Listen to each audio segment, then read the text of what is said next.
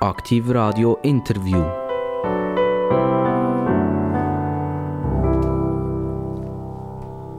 Herzlich willkommen bei Aktiv Radio. Aktiv Radio, das Radio mit den absolut interessantesten Gästen. Und die, die zulassen, regelmäßig wissen, wir toppen uns von Moll zu Moll. Weit über 400 einstündige Gespräche.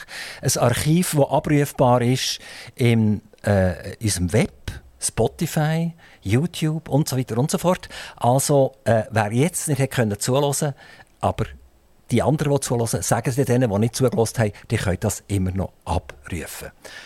Jetzt habe ich gesagt, wir toppen uns einmal mehr und wir sind überglücklich, dass wir wieder mal eine Kandidatin, eine Nationalratskandidatin dürfen haben, die schon Nationalrätin ist, die von sich selber sagt, na ja, die Wiederwahl ist nicht ganz so sicher.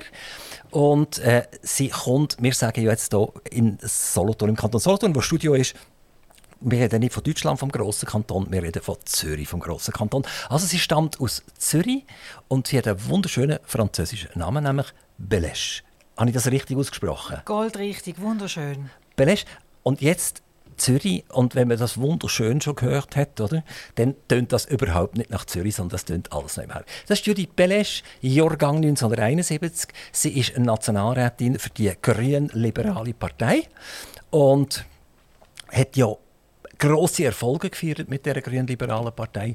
Äh, Judith Belesch ist äh, äh, eine Parteigängerin, die sehr früh bei der GLP mitgemacht hat und sehr früh grosse Erfolge gefeiert hat. Als Gemeinderätin, als Kantonsrätin und jetzt als eine von unseren Nationalrätinnen.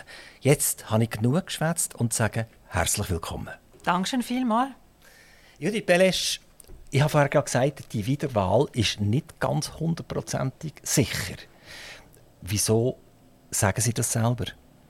Also ich nehme das natürlich nicht persönlich, weil es ich bin. Aber wir haben halt letztes Mal sechs Sitze gemacht. Das ist sehr viel.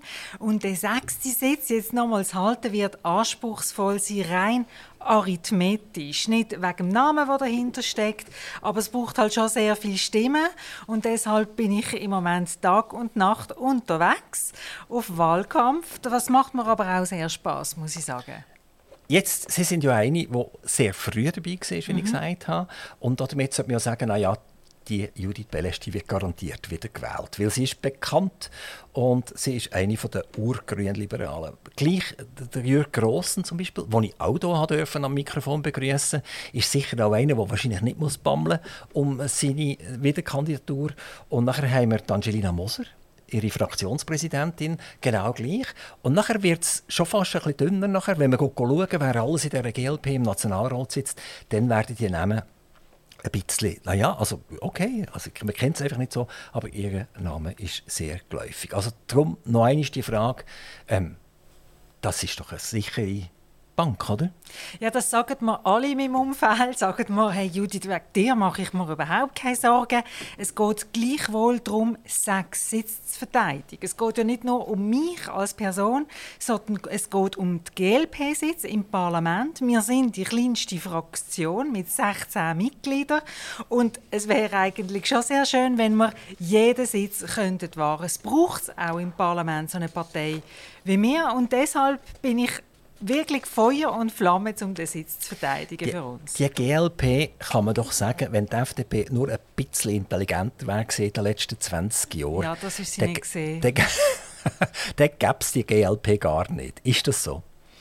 Ja, also ich glaube, äh, die FDP hat einfach eine Chance verpasst. Ich weiß nicht, dass wie wenn äh, hätte Velokette, wie man dem sagt, aber es ist natürlich schon so aus einer liberalen Perspektive gehört es eigentlich dazu, dass man auch das Klima, die Umwelt schützt, auch die externen Kosten, die der Klimaschutz verursacht, mit berücksichtigt, die Wirtschaft mit an Bord holt für einen besseren Klimaschutz.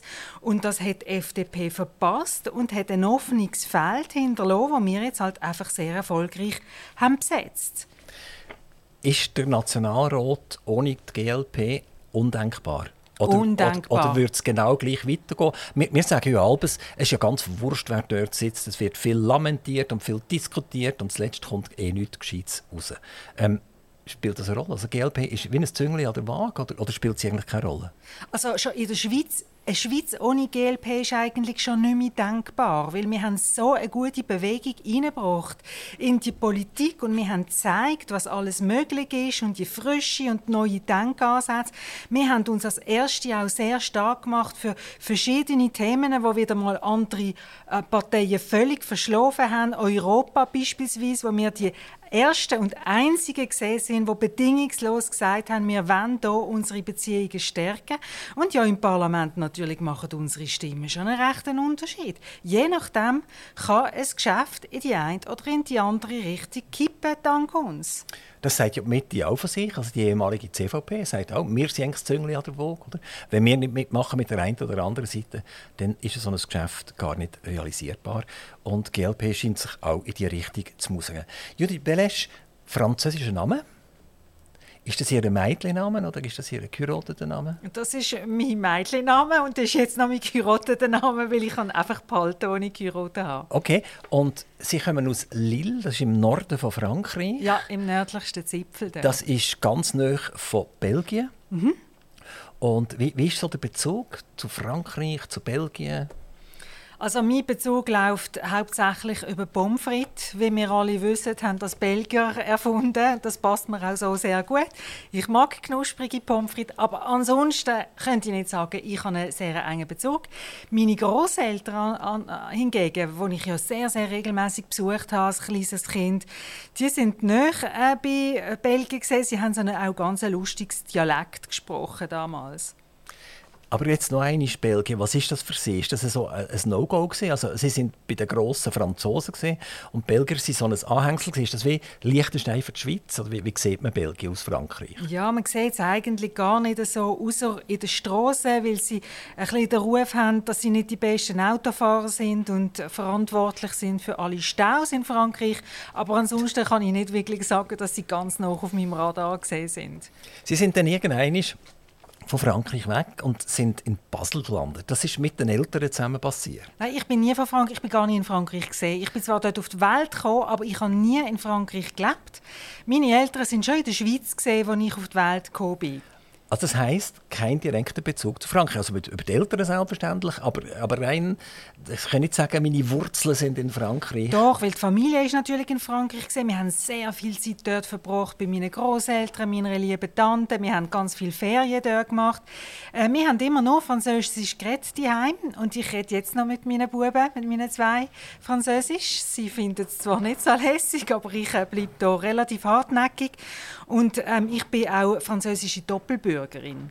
Also ich denke, Ihre Buben werden in 10 Jahren oder in 20 Jahren dankbar sein, dass Mami hartnäckig war und mit ihnen die Spruch gelernt hat. Sie sind nämlich immer die Beste in der Schule und das ist schon mal nicht schlecht. Genau. Dann können sie sich ein bisschen mehr auf die Mathe konzentrieren. Ähm, Frankreich, die Politik, die aktuelle Politik, also die Franzosen, das sind ja Leute, die sofort mal auf die Straße gehen, wenn ihnen etwas nicht passt. Oder? Also jetzt haben wir die, die Rentenreform in Frankreich und äh, dann sind die Franzosen auf die Straße oder, oder, oder verkehrstechnisch wird irgendetwas gemacht und dann gibt es geile Westen und die gehen dann auch auf die Straße. Also der französische Präsident ist nicht so gesegnet wie die Schweizer Politiker, die eigentlich ein Volk haben, das zu allem mehr oder weniger ja und Amen sagt. Ist, ist, ist Frankreich für Sie ein Vorbild oder eher ein Schreckgespenst? Also sicher kein Vorbild. Ich bedauere das auch sehr, in welche Richtung dass es geht, aber es ist nicht der jetzige Präsident. Das hat ja eine lange, lange, lange Geschichte.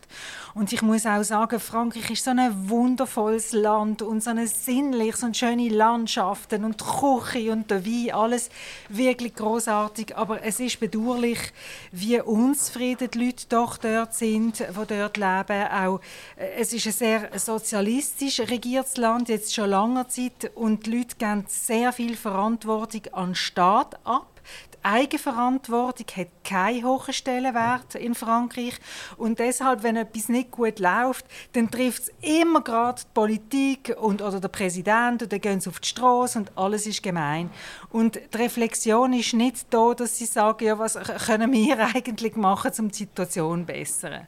Also Frankreich nicht unbedingt ein Vorbild, aber ein schönes Land zum Ferien machen ein wunderschönes Land, um ein bisschen leben dort und guten Wein und Käse zu essen. Also das schon. Das schon, aber eben politisch halte ich unser System natürlich für viel Bessere, näher bei den Leuten, viel demokratischer, direkt. Also ich, politisch muss ich sagen, kann man das nicht vergleichen. Könnte man Frankreich demokratisieren? Ist das möglich? Ja, die Frage ist, wettet die überhaupt das wollen? Also das braucht ja wirklich auch noch recht viel, wenn man jetzt schaut, unsere Bürgerinnen und Bürger werden sich all Vierteljahr mit Abstimmungsvorlagen auseinandersetzen und die Abstimmungsbücher lesen und Zeitung lesen und sich informieren. Und da bin ich gar nicht sicher, ob das, ob das jeder will in jedem Land. Ist der Schweizer Bürger überhaupt noch bereit, das wirklich zu machen? Also ist die Demokratie müde? Ähm, ich nehme zum Beispiel regional, also wenn man an die äh, äh, Sitzungen geht, die in den Gemeinden stattfinden, beispielsweise, Abstimmungen, die in den Gemeinden stattfinden, dass manchmal in, in einer Städtchen mit 20'000 Einwohnern kommen noch 150 Leute an eine Gemeinsversammlung. Ähm, spricht das eigentlich auch ein bisschen dafür, dass wir langsam aber sicher unsere Demokratie bisschen zu einem Wegwerfprodukt machen? Nein, ich glaube es nicht. Es ist auch jetzt gerade eine ganz neue Studie hervorgekommen, die gesagt hat, die Bevölkerung ist ein bisschen unzufrieden mit der Politik, aber sehr zufrieden mit der direkten Demokratie und sie schätzen auch die Mitwirkungsmöglichkeit. Und ich glaube, dort, wo, wo, wo die Themen sehr wichtig sind, da kommen die Leute. Ich bin ja auch Gemeinderätin, acht Jahre lang in meiner Wohngemeinde. Und wir haben auch eine Gemeinsversammlung. Und es ist wahr, wenn es halt nur ums Budget gegangen ist, dann sind noch 100 Leute gekommen. Aber wenn es dann darum gegangen ist, irgendwie einen Kopf zu bauen am Bahnhof oder ein Schulhaus zu sanieren für 10 Millionen, dann sind das die Leute schon gekommen. Oder beim Tempo 30. Ganz, ganz wichtig für die Leute.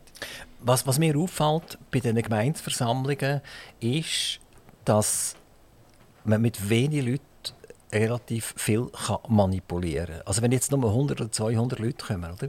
Wenn, ich, wenn ich 50 Leute einladen 60 Leute einladen dann bringe ich eigentlich mehr oder weniger alles durch. Das spürt man. Ähm, es ist immer so eine Frage, was ist eigentlich Exekutiv und Legislativ? Also jetzt, wenn wir da, jetzt sind wir im Kanton Solothurn, sitzen wir da und dort ist der, der Gemeinderat ist exekutiv und, und die Gemeindeversammlung ist legislativ. Oder?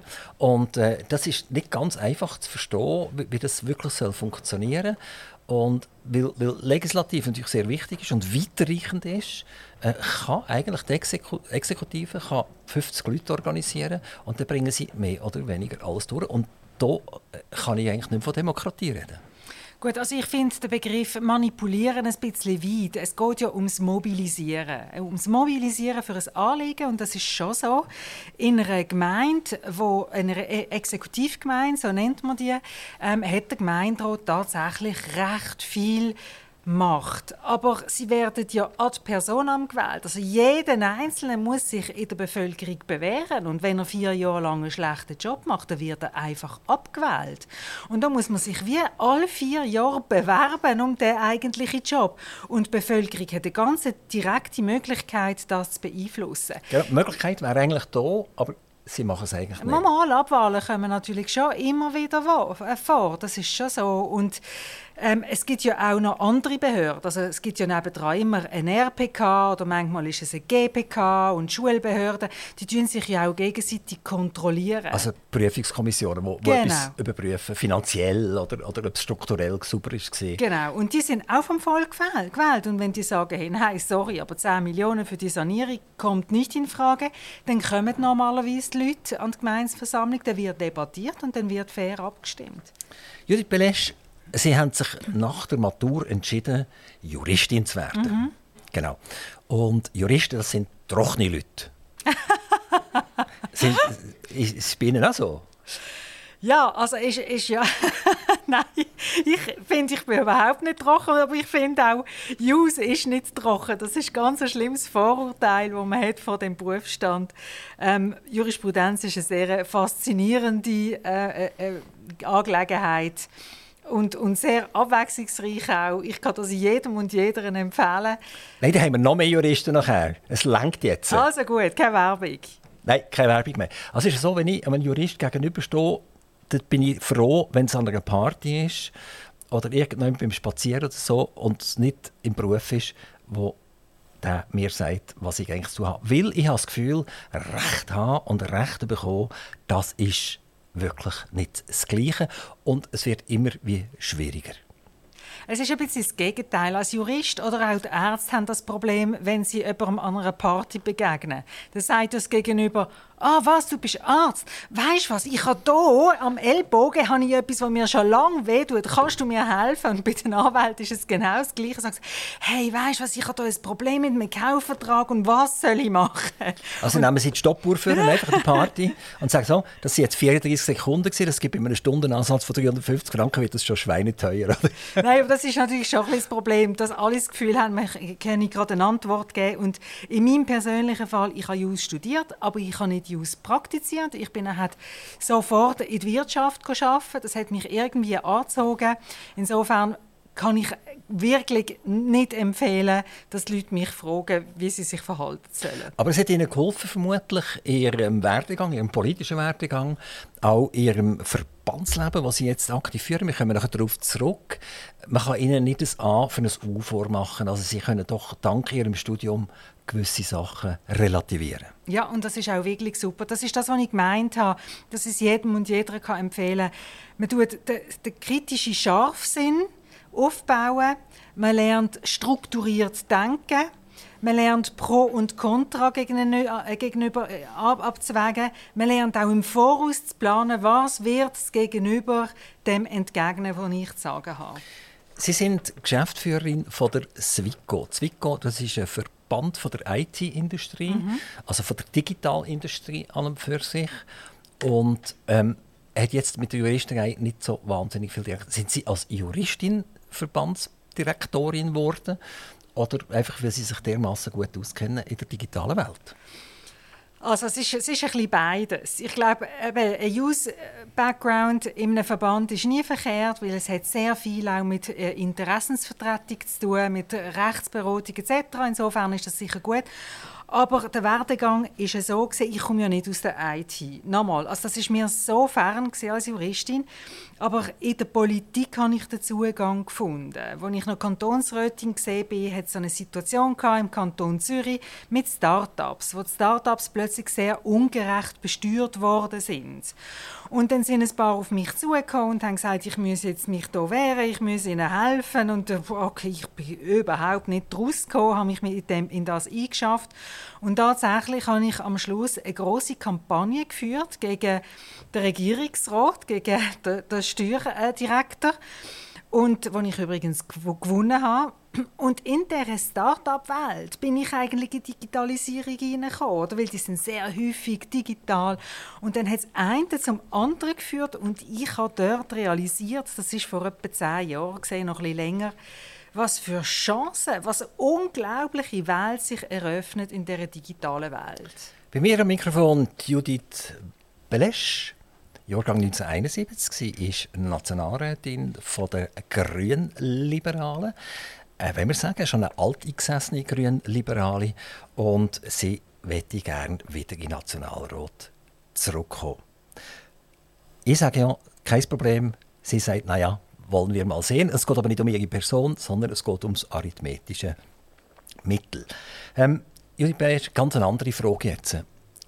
Wenn ich sage, Sie sind eine Zerstörerin dann würde sie mich jetzt mit einem Fragezeichen anschauen. Ja, total. Schon, oder? Ja, genau. Also jetzt soll ich Ihnen sagen, warum. Sie sind mal nach dem Studium beim Bankverein gesehen, oder? Mhm. Der Bankverein gibt es nicht mehr. Also kaum sind sie dort gesehen, hat es der Bankverein in die Luft gejagt und ist mit der Schweizerischen Bankgesellschaft zur UBS fusioniert worden. Oder? Und dann haben sie es geschafft, bei Arthur Anderson äh, sich zu parkieren. Und Arthur Anderson ist in diesen mega Enron-Skandal reingekommen. Arthur Anderson gibt es auch nicht mehr. Jetzt, wie lange gibt es das Zwico noch? Also mhm. mit, mit, mhm. Ihnen als Geschäftsführerin? Ich sehe, Sie wollen mir jetzt ein bisschen wie einen Nattila-Stempel aufdrucken. Dort, wo ich durchgehe, wächst das Gras nicht mehr nach. Ja, vor allem, Sie schaffen es, die Megakonzerne herzubringen. Oder? Ja, ja, mit kleinen befinde ich mich nicht ab. Nein, das sind natürlich absolute Zufälligkeiten und das hat mich natürlich auch sehr gestärkt in, in, in meinem Werdegang, weil jede solche Fusion bringt unglaubliche Lektionen und Erkenntnisse mit sich. Das ist für mich sehr spannend gesehen. Es ist einfach so, dass der Bankverein nicht explodiert ist und auch nicht fusioniert worden ist. Also es ist ja eher das Gegenteil, dass der Bankverein sich damals die UBS ein bisschen einverleibt hat und alleine der, der Name UBS der, ist, ist geblieben. Der Ospel war ein Bankvereiner ja, ja. in dem Fall. Und der Gabilavetta war der UBSler, mhm. oder der SPGler mhm. in dem mhm. Fall. Genau. Und dann hat ja nachher der Bankvereindler hat den ganz schnell zum Stolpern gebracht. Lange hat er es nicht ausgehalten. Und dann hat der Ospel dort im Prinzip das alleinige Sagen gehabt. Später ist dann das auch relativ schräg ja, das ist, aber da bin ich nicht mit dabei gewesen. Für das können Sie mir die Schuld nicht geben. Also, Ah, das jetzt nicht? Nein, ja? nein, nein. also gut, das überstehe ich. Nein, selbstverständlich, das war Spass. Gewesen, ähm, aber es ist... Äh, symptomatisch. Es hat schon sehr früh angefangen, oder? dass die Banken plötzlich Krisen hatten und, und ein Problem bekommen haben, haben müssen fusioniert werden. Jetzt äh, Arthur Anderson, eine der grössten Beratungsunternehmungen der Welt, hat es putzt wegen dem Enron-Skandal. Mhm. Und dann äh, sind, die ja, sind sie noch bei Ernst Young, sind sie auch noch gesehen, wie? Ja, genau. Wir also. sind dann in der Schweiz von Ernst Young übernommen worden. Aber ich muss jetzt gleich schon auch noch ein bisschen widersprechen. Mit diesen, ja, Fusionen. Also, eine Fusion erfolgt nicht nur immer wegen einer Krise. Manchmal erfolgt eine Fusion wegen Synergien, oder? Auch weil der Platz ein bisschen eng wird für so zwei, drei Riesenbanken. Also, nicht jede Fusion gründet auf einer Krise. Und gerade in meiner Industrie IT gibt es immer sehr viele Fusionen oder Übernahmen. Und das ist natürlich, um das Geschäftsmodell zu stärken und nicht aus einer Krise heraus. Genau, das haben wir jetzt erlebt. Das synergetische Übernahme Teil von der äh, CS durch die UBS. Sehr ja, synergetisch. Das war eine Krise. Gewesen. Das kann äh, jetzt sind wir auch bei der Krise wieder. Ja, ja, ja genau. Aber, genau. aber, man muss schon auch differenzieren. Aber Ernst Young sind Sie auch noch gesehen, ist das richtig? Mhm, ja, das stimmt. Genau, und Ernst Young hat ja äh, in Deutschland ähm, die Firma äh, geprüft, die zuständig war, jetzt irgendwie x Milliarden Skandal herzulegen. Das BaFin war auch noch involviert etc. Und dort bin ich eigentlich der Meinung, gewesen, äh, Wirecard ist übrigens die Firma, das putzt Ernst Young. Genauso wie es damals bei Enron Arthur Anderson fortputzt hat, wird das jetzt äh, äh, Ernst Young auch fortputzen. Aber es ist interessant, es passiert überhaupt nichts. Mhm. Es sind zwei völlig unterschiedliche Rechtssysteme und ich mag mich erinnern, das ist ja 20 Jahre her, als ich äh, bei Anderson gesehen bin. Also bin ich noch in der kurzen Anderson-Zeit und dort habe ich schon gesagt, in Amerika, wenn äh, Enron convicted wird, dann hat Anderson keine Überlebenschance mehr. Und die haben mir alle gesagt, du spinnst ja. Aber in Amerika ist das halt einfach so. Das hat ganz andere Auswirkungen. In Europa hat man einfach ein, ein anderes System. Ähm, ist man halt einfach auch ein bisschen resilienter diesbezüglich. Ob man das gut findet oder nicht, das kann jeder ähm, sich selber äh, eine Meinung bilden dazu. Aber letztendlich profitiert natürlich schon niemand davon, wenn es so große Konzerne einfach putzt und Zehntausende von Menschen ihre Arbeit verlieren dadurch. Aber Ernst Young, wenn wir schnell das anschauen, aktuell, ähm, dort sind ja ein paar Milliarden fiktiv irgendwie umbucht worden, also bei Wirecard jetzt, und Ernst Young ist äh, die prüfende Firma gesehen und äh, Zuletzt hat man Beiträge gesehen, wo irgendein so Kaugummi-catchender Sheriff irgendjemand in Mexiko oder ich weiß nicht genau, wo das war, oder in Südamerika irgendjemand, äh, soll äh, äh, ein Ableger sein von Wirecard und dort sollten mehrere Milliarden sein. Aber mehr oder weniger als ein Mann dort war mit der Schreibmaschine, mehr hat es gar nicht gegeben. Und dass das Ernst Young nicht gemerkt hat, und, und, und das BaFin in Deutschland, dass das auch nicht gemerkt hat, wo wiederum eigentlich zuständig wäre, Ernst Young zu überprüfen, äh, das ist schon ein mega Skandal. Da sind ganz viele Leute, die Wirecard in ihren Depots hatten. Das sind nicht nur reiche Leute, gewesen, sondern das sind auch ganz viele Mittelständler und ärmere Leute, gewesen, die ihre Pensionskasse unter anderem mit Wirecard unterlegt haben. Also eigentlich ist es nicht richtig, dass jetzt einfach Ruhe herrscht. Nein, das ist dramatisch. Also das muss man natürlich sagen.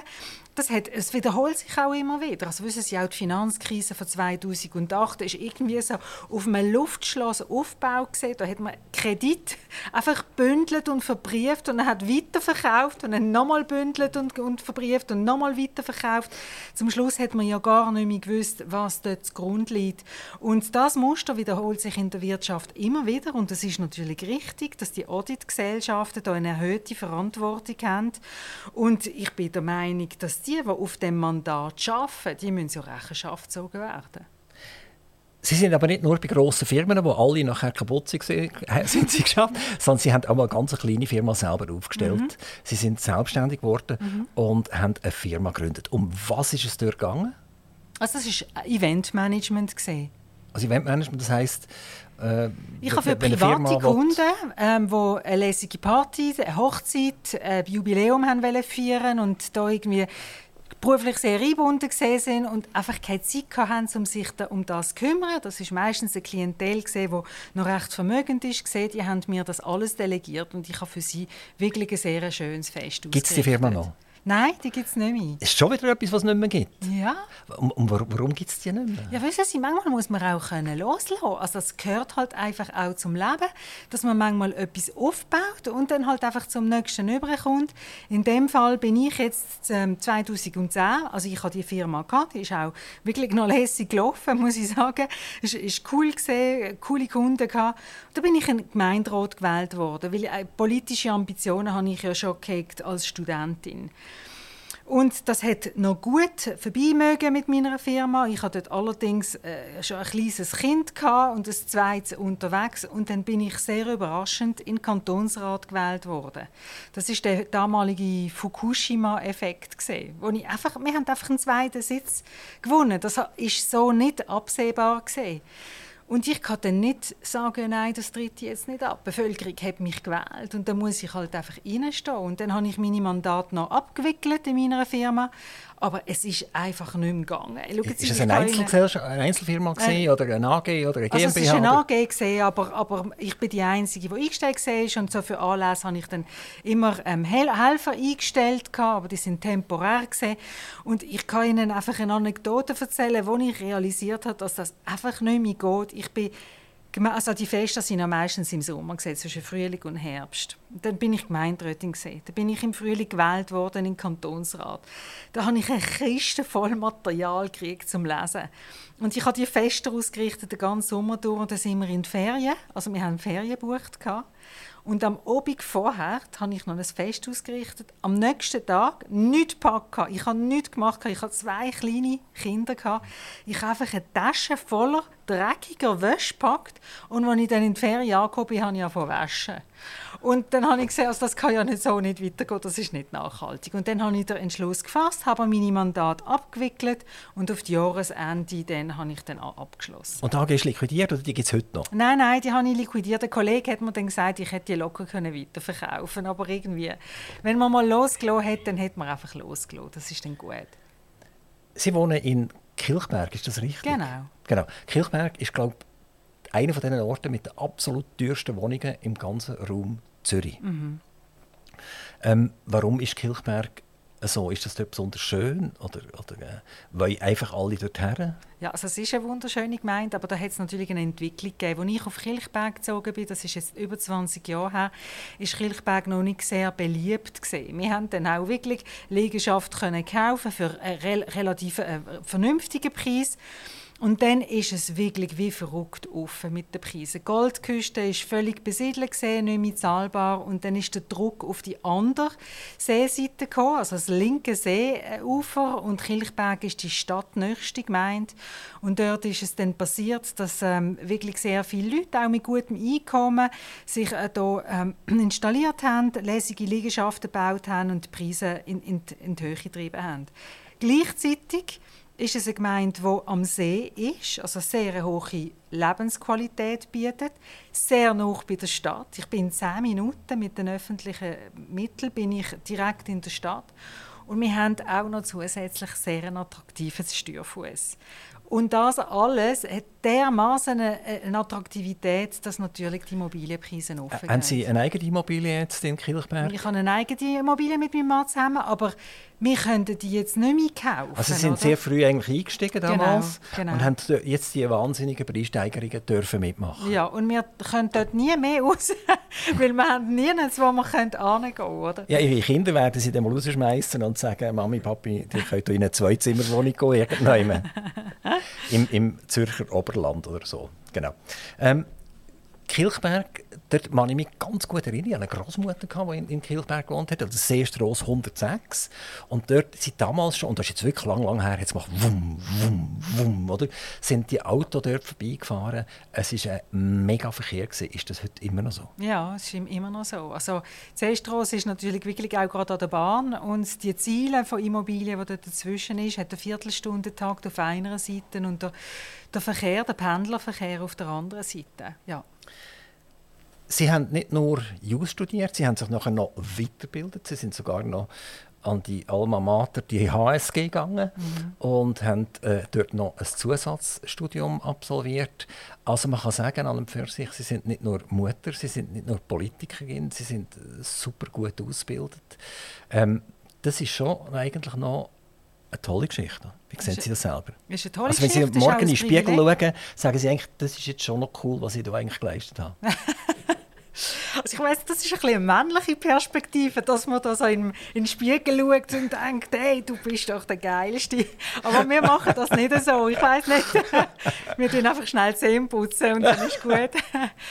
Nein, es ist ein Privileg, aber ich muss auch wirklich sagen, Lebenslanges Lernen und andauernde Weiterbildung ist absolut zentral für den Erhalt der Arbeitsmarktfähigkeit. Und ich kann das den Leuten nicht genug ans Herz legen, dass sie immer schauen, wo sie jetzt stehen und wo sie glauben, dass sich der Arbeitsmarkt anbewegen und dann auch wirklich investieren in eine Weiterbildung. Ich weiß, es ist nicht immer einfach. Man hat auch wirklich immer sehr einen strengen Alltag und zum Teil sind die Weiterbildungen teuer. Aber das ist eine Investition. Das muss man so sehen. Eine Investition in die eigene Arbeitsmarktfähigkeit. Aber früher hat man noch einem gesagt, der irgendwie im 24. Semester ist, gesehen, ist ein ewiger Student. Mhm. Jetzt verlangt man das. Also die, die Basisstudie sind länger. Also man muss jetzt einen Mittelweg finden. Nachher muss ich noch einen Master machen, also das erste Bachelor meine ich. Und äh, nachher muss ich noch ein Zusatzstudium machen und dann muss ich noch Praktika machen und so weiter. Und irgendwie mit 35 kommen sie endlich mal in den Arbeitsmarkt hinein.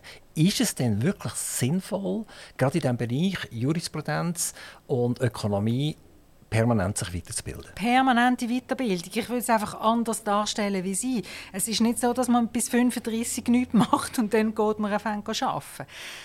nach der Ausbildung geht man normalerweise arbeiten, sammelt, sammelt Arbeitserfahrung und dann verfallen eben viele Leute der Versuchung zu sagen, hey, jetzt läuft es mir eigentlich recht gut und jetzt schaue ich noch ein bisschen Lohn, oder? Und dann ist häufig noch so ein bisschen äh, die Familienphase etc.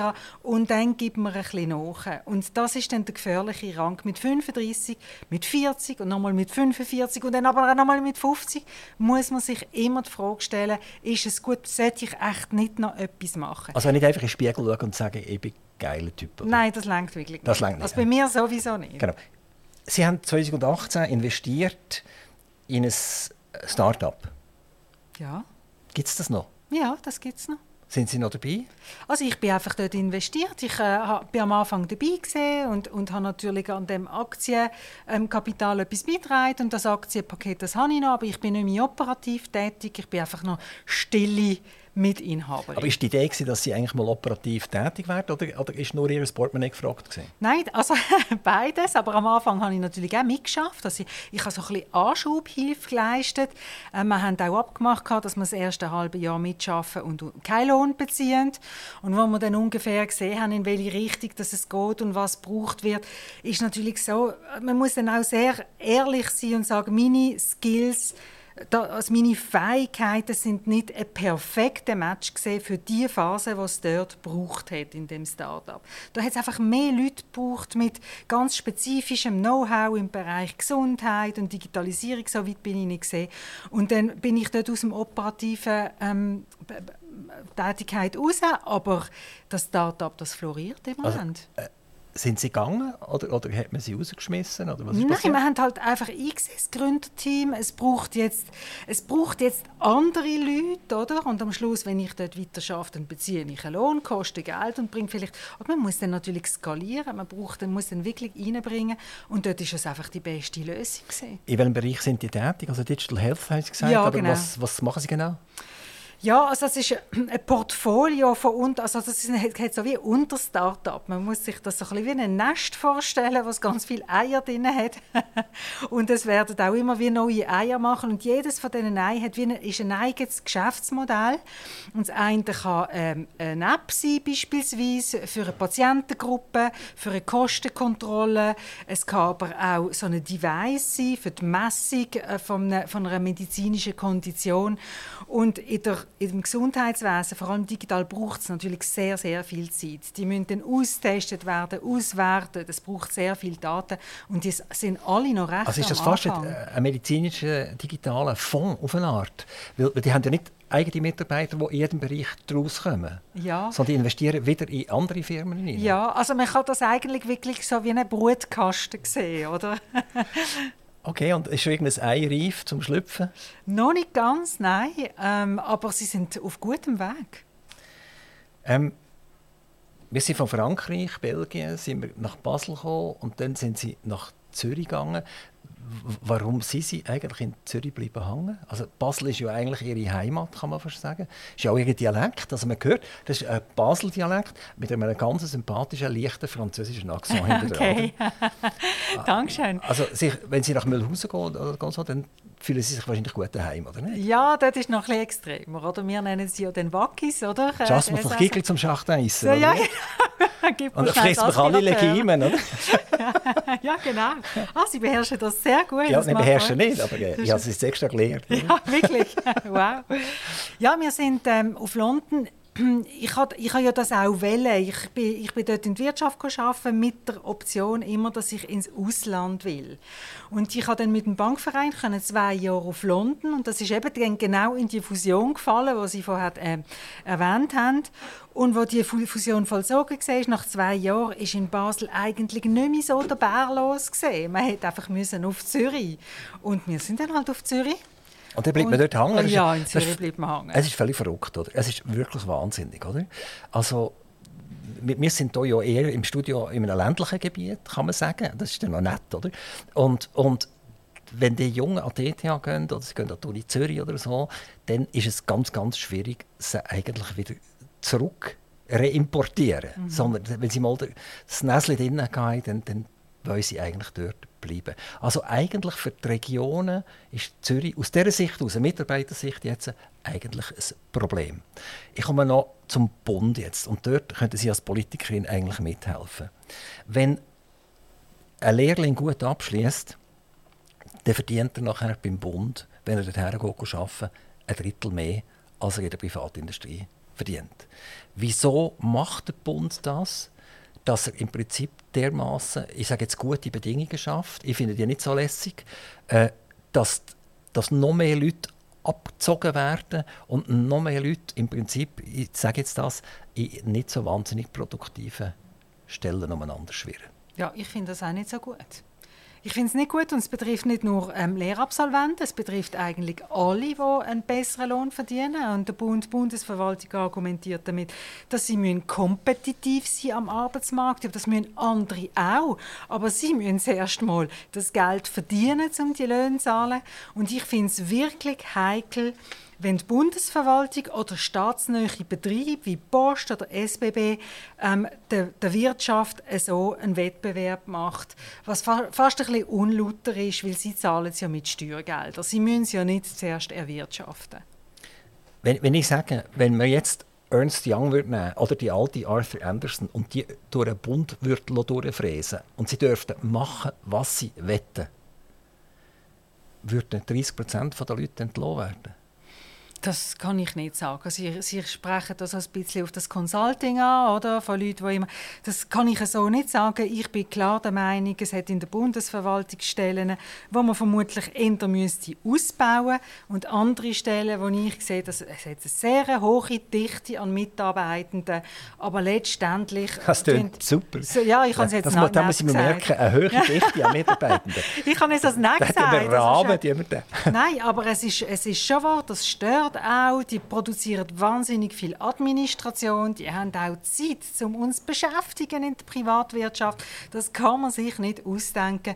Und ich finde tatsächlich, in gewissen ähm, gewissen Gebieten würde eine Fitnesskur wahrscheinlich gar nicht so schlecht Aber es ist undenkbar, oder? Undenkbar. Das wird nie mehr passieren. Nein, oder? ist auch nicht mehrheitsfähig im also, Parlament. Was ich mal gelesen habe, vielleicht können Sie mir das bestätigen, wir haben irgendwie etwa 5,5, 6 Millionen Arbeitstätige in der Schweiz.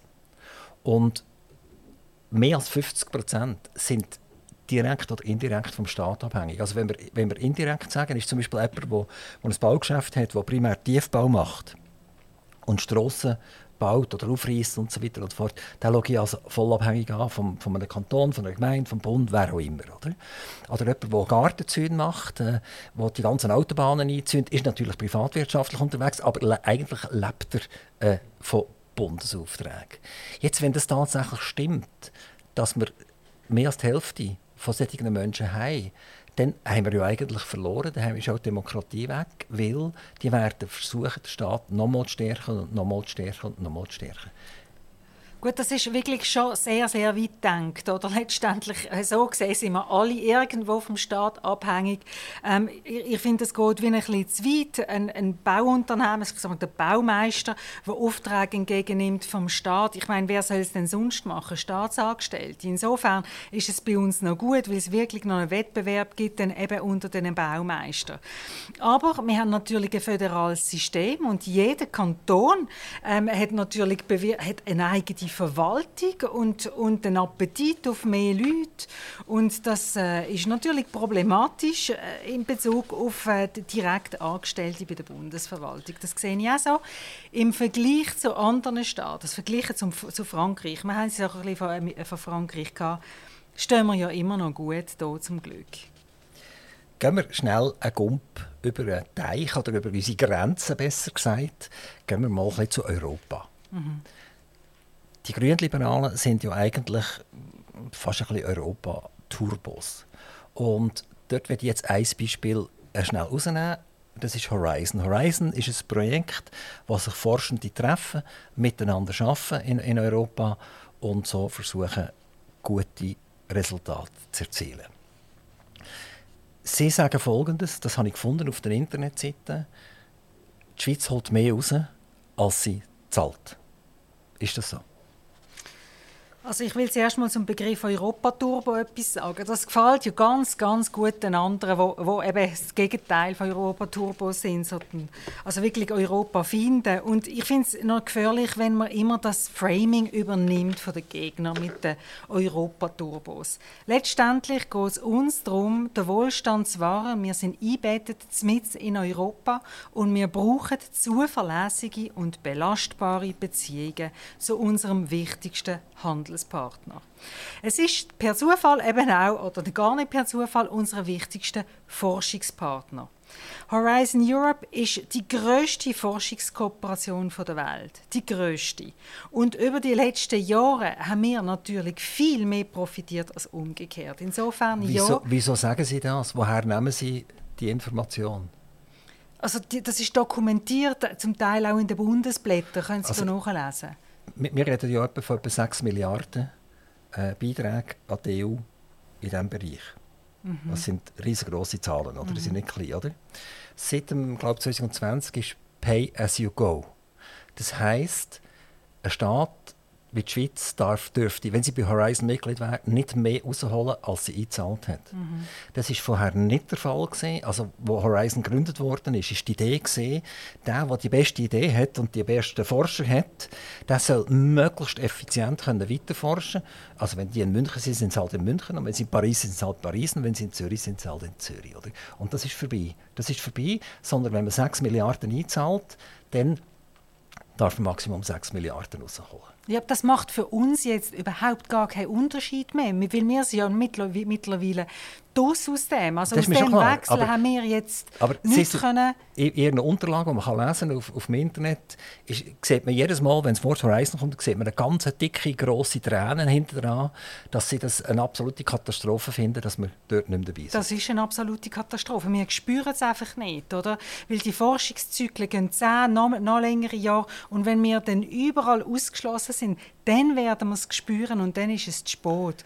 Und das ist eben ein bisschen das Gefährliche, dass man sagt, ja, ja, es ist gar nichts passiert und es hat sich sowieso ein bisschen geändert. Also ich verlange natürlich schon von der Politik, dass man auch ein bisschen einen Blick in die Zukunft wirft.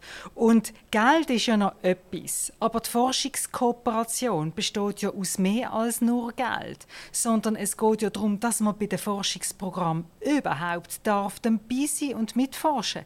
Und aus den prominentesten Forschungsprojekten sind wir jetzt völlig ausgeschlossen worden. Also dürfen wir ja nicht mehr mal dabei sein, wenn wir zahlen. Andere dürfen wir wenigstens zahlen, um dabei zu sein. Also das ist ja dann auch.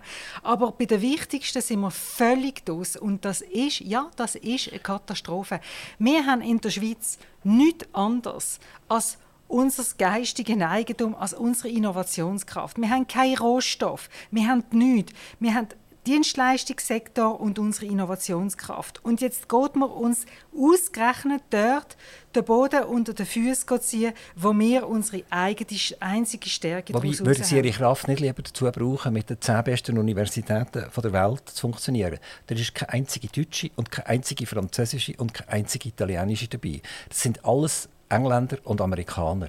Und nachher kommt dann schon ganz klein die ETH in Zürich in diesem Ranking hin. Und wenn man nach Deutschland geht, ich weiß es nicht mehr auswendig, irgendwie zwischen 34 und 45 kommt die absolut erste deutsche Universität. Es kommt mir so vor, wie die Gymnasien eigentlich sollten sich die Kleinklassen anschließen, oder? Und ja, aber so funktioniert das einfach nicht. Ich vergleiche das ein bisschen wie mit einer Weltmeisterschaft. Da kann man schon nur sagen, ja, ich bin halt bei der Weltmeisterschaft nicht dabei, aber in Liechtenstein ist eben auch eine ganz tolle Mannschaft und ich mache jetzt mit ihnen ein bisschen Turnier. So funktioniert es einfach nicht. Forschungskooperationen sind nicht nur zwischen zwei Universitäten, sondern das sind riesige Milliardenprojekte und da will man einfach dabei sein sein. Und wir sind ja so stark mit der HTH, gerade deshalb, weil wir auch die besten Forscher können anziehen können. Wenn wir jetzt bei der wichtigsten Ko äh, Forschungskooperation, also das ist, wie das ist wie unsere Nation, wenn sie nicht mehr darf, äh, bei der, bei der, äh, beim Weltcup oder so mitspielen, dann kriegen wir doch nicht mehr die besten Spieler. Genau. Also gehen wir zurück. Die besten Universitäten sind in Amerika und in England aktuell noch, oder? Genau. Jetzt haben die Tinder sind in der Lage gewesen, äh, eine Sonde zu platzieren auf dem Mond, äh, wo die anderen zum Teil gescheitert sind daran. Ups, Indien, oder? Indien ist eine absolute Powerplay-Organisation geworden, das Land geworden, wo, wo uns ausspielt mit Russland und China genauso. Und wir kümmern uns um Horizon und, und Forschung mit Deutschland etc. Ich meine, in China gibt es mittlerweile Universitäten, Xinhua und so weiter und so fort, die brutal gut sind, oder? Die brauchen zum Teil die Technologie aus dem Ausland brauchen sie gar nicht mehr. Ja, aber schauen Sie, niemand sagt, wir sollten nicht mit denen forschen. Aber das heißt ja auch nicht, dass wir nicht mit Europa forschen und sagen, gut, Europa ist uns kann uns eigentlich ein bisschen egal sein, weil in Indien und, und in China ist es ja auch ganz bäumig. So funktioniert das aber halt wer, Wir müssen wer sucht Indien auf? Wer geht nach China? Wer schaut mit einen absoluten Top Raumforscher. Also, ich meine, die Amerikaner sind jetzt jahrelang mit den Russen äh, irgendwie ins All geflogen auf die ISS, weil sie keine eigenen Raketen mehr hatten und so weiter und so fort. Also irgendwie verschieben sich die, die Know-how-Philosophien verschieben sich irgendwann her und wer in Bern äh, geht nach China und, und geht die Universitäten besuchen? Gut, also an und für sich haben wir ja das SBFI für das. Also das ist ja ein Amt, das sich da um Forschung und Bildung kümmert. Und dann haben wir natürlich auch die Universitäten, die Hochschulen selber, die solche Forschungskooperationen können angehen in Forschungsprojekten. Aber ich sage es nochmal, das ändert nichts an der Notwendigkeit, dass wir müssen bei diesen super wichtigen Forschungsprojekten Quantum, Kernfusion, ähm, all Space können mitforschen. Und ich sage jetzt auch das noch aus einer anderen Perspektive. Oder die Forschungsgelder, die wir investieren in der Schweiz, die haben so eine sogenannte Hebelwirkung.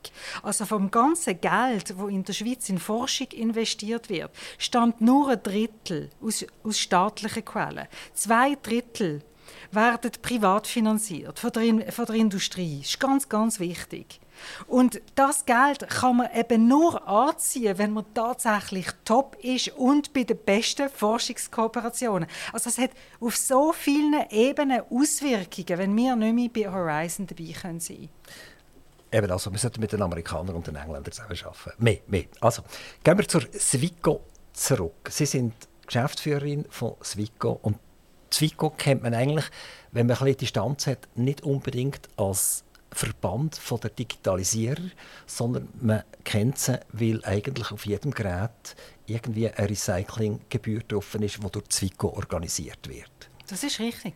Und äh, Recycling wird ja vermutlich immer schwieriger, weil es wird immer alles kleiner. Also es ist schwieriger, die Elemente, die man auslösen kann, überhaupt rauszuholen. Es braucht plötzlich, was vorher grobe Hände braucht hat, braucht es jetzt filigrane Mikroskop, um überhaupt noch zu recyceln. Und ähm, es wird immer mehr elektrifiziert, also es kommen Autos, die Stromfresser sind, äh, die auch müssen rezykliert werden Also wenn das Ding 200.000, 300'000 Kilometer drauf hat, dann muss es auch rezykliert werden. Und das Auto sind ja nicht mehr äh, vier, vier Rädchen, sondern es ist eigentlich ein Computer, der umeinander fährt. Wie positioniert sich Zwico für die neue äh, Ausgangslage, die sich unterscheidet von einem, damals von einem alten Plattenspieler, den man rezyklieren konnte, ist das heute viel vielfältiger und komplizierter geworden.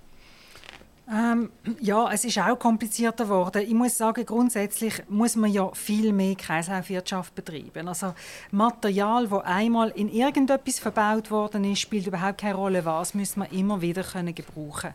Und wir haben da eine Wahnsinnserfahrung. Wir machen das schon seit 30 Jahren. Und dort hat es noch keinen Computer gehabt, und noch kein Laptop und kein Handy und nichts, oder? Das ist schon verrückt. Und das, was vielleicht auch bemerkenswert ist, das ist ein privatwirtschaftliches also, also vor 30 Jahren hat es schon viele Computer gegeben? Ja, aber also 1980 haben wir angefangen mit dieser Geschichte. Ja, oder? ja also es über 40 hat schon Jahre Computer gegeben. In, in, unserem Verständnis ist ein Computer sieht vielleicht ein bisschen anders aus als vor 30 Jahren. Ich bin ja selber schon über 50 und das ist wahr, dass sogar wir, wir haben eine C64 gehabt. Eben. Ja, das ist wahr. Aber gut, ich sage jetzt mal auf dieser Skala, wie wir es jetzt kennen und wir machen das seit 30 Jahren und das ist eine privatwirtschaftliche Organisation. Also das wird vom Konsument vorbezahlt, beim Zeitpunkt vom Kauf zahlt der Beitrag, das ist ganz ein kleiner Beitrag. Also für ein Smartphone kostet das nur 20 Rappen. Einfach für das Protokoll, ja. Für einen Laptop ist das 5, 6 Franken. Und dann ähm, kriegen wir das Geld und mit dem tun wir dann das ganze Recycling Aber das ist nicht mehr, mit 20 Rappen habe ich kein äh, Telefon recyceln, das geht nicht, oder? Ja, wir können das einfach, weil bei uns skaliert es. Wir haben alle Geräte von allen Marken.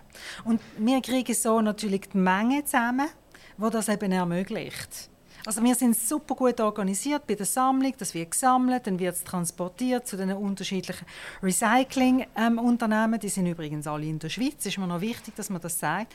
Dass man, und, und deshalb also es geht nicht ins Ausland. Man sieht doch abends die trüben Bilder von kleinen Kindern, die irgendwie in so Säuresoßen sitzen und, und irgendwelche ja, nein, das ist ganz schlimm. Elemente auslösen aus diesen Elektronik raus. Ja, das ist ganz schlimm. Bei uns bleibt alles in der Schweiz, bis zum Moment natürlich, wo es in Schmelz Netzwerk muss und so und die sind dann zum Teil schon, schon im Ausland.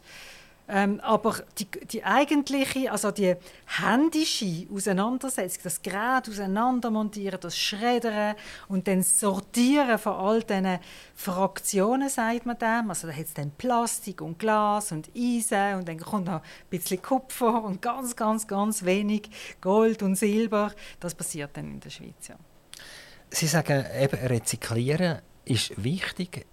Ähm, Kreislaufwirtschaft ist wichtig. Jetzt äh, mache ich Ihnen ein Beispiel.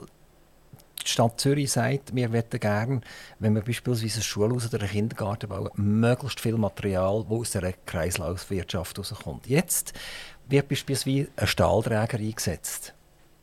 Und jetzt sagt der Architekt, okay, dort ist so ein Stahlträger. Und dann kommt der Baumeister und sagt, wenn du diesen Stahlträger mir anlieferst, und ich muss Garantie übernehmen, dass das Haus nicht zusammengeht, dann baue ich den nicht ein.